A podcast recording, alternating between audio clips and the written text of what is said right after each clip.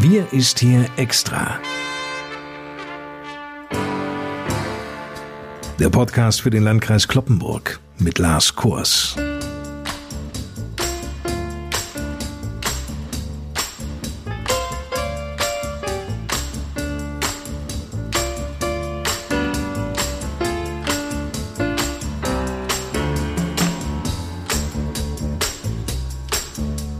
Moin und willkommen. Der Sommer ist da, die Inzidenzzahlen glücklicherweise niedrig, das Impfen geht voran. Und genau diese Umstände führen dazu, dass sich gut drei Viertel der Bevölkerung, also was eine Corona-Infektion angeht, doch relativ sicher fühlen. Nur ein Viertel der Bürgerinnen und Bürger plagt die Sorge, dass sie sich selbst oder Familienmitglieder anstecken könnten. Das zumindest geht aus dem aktuellen ARD Deutschland Trend hervor. Weit mehr Sorgen machen sich demnach die Deutschen vor einer neuen Infektionswelle. 62 Prozent haben nämlich Angst, dass die Infektionen in den kommenden Wochen wieder steigen könnten. Insbesondere die Delta-Variante des Coronavirus besorgt doch viele Menschen in diesem Land sehr. Zwei Drittel der Bevölkerung immerhin. Diese Delta-Variante wird uns gleich noch eingehend beschäftigen. Dazu begrüße ich zunächst einmal Kloppenburgs Landrat Johann Wimberg, der sich aus seinem Büro im Kreishaus meldet. Moin, Herr Wimberg. Moin, Herr Kors. Die Zahl der registrierten Corona-Neuinfektionen im Landkreis Kloppenburg ist ja schon seit einiger Zeit ausgesprochen niedrig. Der 7-Tage-Inzidenzwert lag in dieser Woche konstant deutlich unter 5, zumindest bis gestern. Heute an diesem Freitag, den 2. Juli, stieg dieser Wert deutlich an auf 7,6. Nun ist bundesweit trotz niedriger Inzidenzwerte von einem rasanten Anstieg der Neuinfektionen durch die Delta-Variante des Coronavirus zu hören, Herr Wimberg. Können Sie das eigentlich für den Landkreis Kloppenburg bestätigen? Ja, tatsächlich hat auch uns jetzt die Delta-Variante des Coronavirus erreicht. Das war am Mittwoch der Fall. Die Probe wurde bereits vor einer Woche genommen. Es handelt sich um eine Reiserückkehrerin aus der Gemeinde Essen und am Donnerstag kamen gleich zwei zusätzliche Proben hinzu. Es kann sein also, dass diese Variante auch bereits schon vorher bei uns im Landkreis Kloppenburg vorhanden war. Man geht ja davon aus, dass noch in diesem Monat die Delta-Variante die bei weitem vorherrschende Variante der Coronaviren werden wird hoffen wir mal nur, dass sich daraus nicht eine Grundlage für die entsprechende vierte Welle ergibt. Diese Delta-Variante lässt sich ja leider nicht so einfach über einen Schnelltest erkennen, sondern das funktioniert nur über eine Sequenzierung.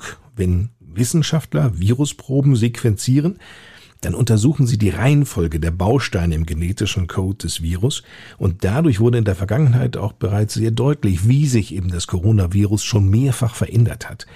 Durch diese Sequenzierung können neue Mutationen entdeckt und Infektionsketten leichter nachverfolgt werden. Das, wie gesagt, entdeckt man nur durch die Sequenzierungen und der Anteil der positiv getesteten Proben, die an sequenzierende Laboratorien und Einrichtungen eingesendet werden können, hängt ab von der bundesweiten Anzahl der Neuinfektionen in der jeweils vergangenen Kalenderwoche.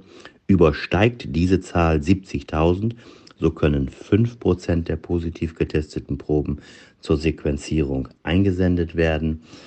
Bei einer niedrigeren Zahl an Neuinfektionen erhöht sich der Anteil auf 10% Da lassen Sie mich mal ganz kurz einhaken, Herr Wimberg. Das Impfen soll uns doch vor einer Corona-Infektion schützen. Schützt es denn auch vor der Delta-Variante? Analysen haben gezeigt, dass unsere Impfstoffe auch recht gut auf die Delta-Variante anspringen. Die in der EU zugelassenen Impfstoffe bieten bei vollständiger Immunisierung nach bisherigen Erkenntnissen auch dagegen einen guten bis sehr guten Schutz. Der Schlüssel liegt jedoch in der Vollständigkeit der Immunisierung. Wer nur eine einzelne Dosis von AstraZeneca, BioNTech oder Moderna erhalten hat, trägt ein höheres Risiko, mit der Delta-Variante infiziert zu werden.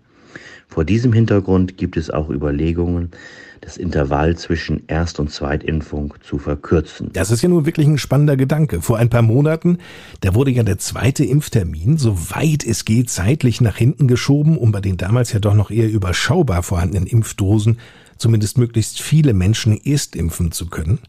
Aber lassen Sie uns mal bei den bekannten Impfstoffen bleiben, Herr Wimberg. Haben Sie einen Überblick darüber, in welchem Maße der jeweilige Impfstoff vor der Delta-Variante Schutz bietet? Ja, bisherige Forschungen haben ergeben, dass AstraZeneca so eine etwa 60-prozentige Wirksamkeit bei vollständiger Immunisierung hat, weniger bis keine Wirksamkeit bei nur einer Impfung.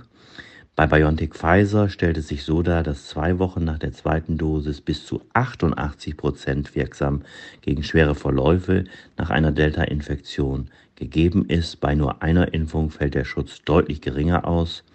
Für Moderna wird gesagt, laut ersten Studienergebnissen ist nach der Zweitimpfung von einer Wirkung und einer Wirksamkeit von 88 Prozent auszugehen und der Impfstoff von Johnson Johnson weist eine Wirksamkeit von etwa 65 Prozent gegen das ursprüngliche Coronavirus, gegen Delta weniger aus. Studien laufen aktuell noch, sodass man da nochmal abwarten muss, was dabei dann herauskommen wird.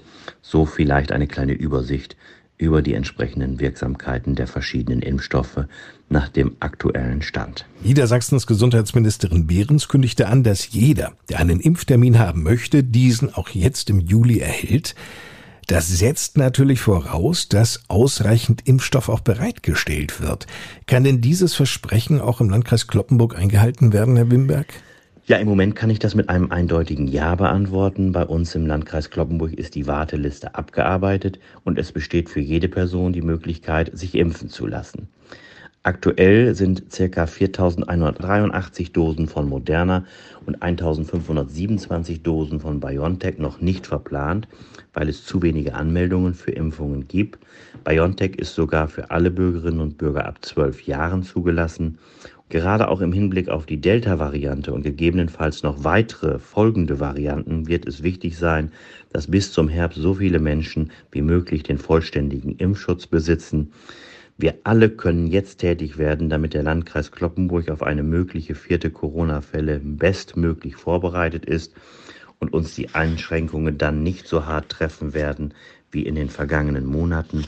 Wer sich jetzt in Sicherheit wiegt, weil er meint, dass die Inzidenzen niedrig sind und glaubt, wir hätten die Corona-Pandemie überstanden, der könnte sich bitter täuschen, wenn es dann doch in den nächsten Wochen und Monaten nochmal wieder in eine andere Richtung geht. Lassen Sie sich bitte impfen.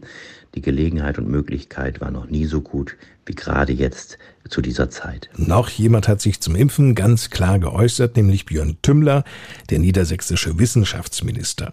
In einem Interview mit der Neuen Osnabrücker Zeitung sagte er, wir dürfen nicht den Fehler machen und die Delta-Variante auf die leichte Schulter nehmen.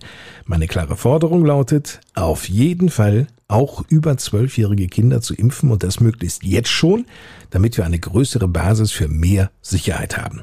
Soweit Niedersachsens Wissenschaftsminister Björn Tümmler. Geimpft wird im Impfzentrum an der Thülsfelder Talsperre, bei den Hausärzten, teils ja auch in Betrieben. Die Betriebsärzte dürfen ja auch impfen. Leider gibt es aber überhaupt gar keine Zahlen, die darüber nun Ausschuss geben könnten, wie viele Menschen von Betriebsärzten im Landkreis Kloppenburg gegen eine Corona-Infektion geimpft wurden. Wissen Sie warum, Herr Wimberg? Betriebsärzte, viele Betriebsärzte sind eben auch niedergelassene Ärzte, die dann aus ihren Kontingenten auch für die betriebsärztlichen Impfungen verimpfen und somit fällt das sehr häufig auch dann den hausärztlichen Praxen zu. Und insofern gibt es keine separaten Ausweisungen darüber, über die wir verfügen, mit denen wir sagen können, so und so viele Impfungen werden durch Betriebsärzte bei uns verabreicht. Verstehe. Vielen Dank, Johann Wimberg. Vielen Dank auch Ihnen fürs Einschalten. Nächsten Freitag hören wir uns wieder. Bis dahin Ihnen eine gute Zeit. Mein Name ist Lars Kors und zum Schluss meldet sich noch einmal Landrat Johann Wimberg. Ich gebe ab ins Kreishaus. Ja, lieber Herr Kors, liebe Hörerinnen und Hörer, zum Ende des heutigen Podcasts treibt mich doch so ein bisschen die Sorge um, dass wir wieder mit steigenden Infektionszahlen konfrontiert werden können. Gerade die bei uns aufgetauchte Delta-Variante des Coronavirus zeigt doch auf, dass es steigende Infektionszahlen geben könnte. Das zeichnete sich schon ein Stück weit in dieser Woche ab. Und wir stellen auch fest, dass das in Zusammenhang mit Reiserückkehrern geschieht. Und deshalb wünsche ich mir natürlich, dass wir weiterhin aufmerksam und vorsichtig bleiben und vor allem, wenn es eben geht, auf Auslandsreisen verzichten. Vielleicht den Urlaub eher hierzulande machen, was vielleicht in diesem Jahr ja vielleicht auch eine sehr schöne und gute Alternative ist und wir auch nicht vergessen, dass wir uns testen lassen sollten. Gerade nach größeren Reisen oder längeren Reisen, nach Reisen im Ausland, sollte verstärkt getestet werden, damit man frühzeitig erkennt, wenn eine Infektion akut ist, um dann sich rechtzeitig auch isolieren zu können, um nicht weitere mit Menschen anstecken zu können. Das ist wichtig in diesem Zusammenhang und das wäre nun auch mein Wunsch zu diesem Wochenende Ich wünsche Ihnen natürlich ein schönes, entspanntes und ruhiges Wochenende. Hoffentlich bleiben die Zahlen niedrig, auch wenn die Tendenz in dieser Woche etwas anderes andeutet. So hoffe ich doch sehr, dass wir alle zusammen mit der entsprechenden Vorsicht, Vernunft und Rücksichtnahme unterwegs sind, damit eben aus den gewonnenen Freiheiten nicht demnächst wieder neue Wellen und Einschränkungen werden. Das haben wir am Ende alle selbst in der Hand. Und umso wichtiger ist, dass wir damit auch entsprechend verantwortungsvoll umgehen, uns impfen lassen, soweit das noch nicht geschehen ist, und auch die Testungen weiterhin ernsthaft verfolgen. In diesem Sinne, eine gute Zeit, bleiben Sie gesund und dann bis zum nächsten Mal.